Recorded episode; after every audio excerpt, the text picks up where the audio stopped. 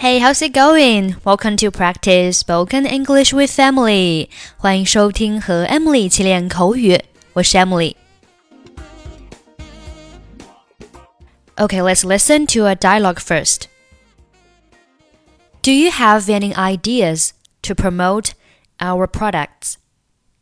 Maybe we can distribute some to citizens for free. If they find it okay, we may have a good promotion. Your suggestion is out of the world. Okay, now let's take a look at the dialogue.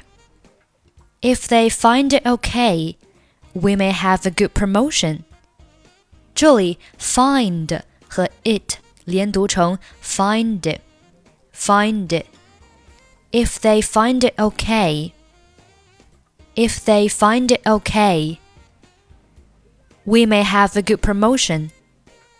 这里 have 和 a 可以连读成 have have good 末尾的不用发音。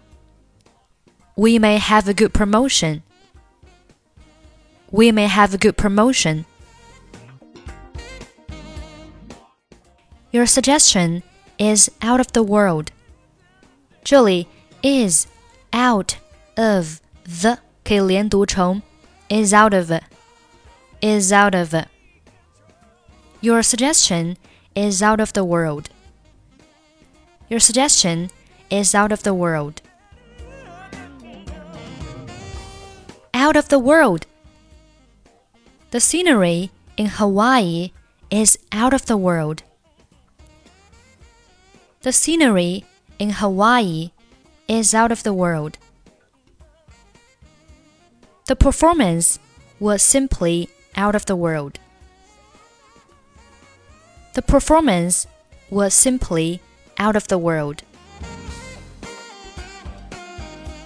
For free.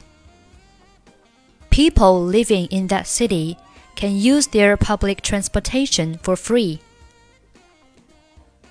People living in that city can use their public transportation for free.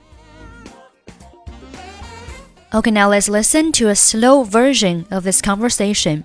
我们来听一下这篇对话的慢速版本，记得和 Emily 做跟读训练。Do you have any ideas to promote our products? Maybe we can distribute some to citizens for free. If they find it okay, we may have a good promotion. Your suggestion is out of the world.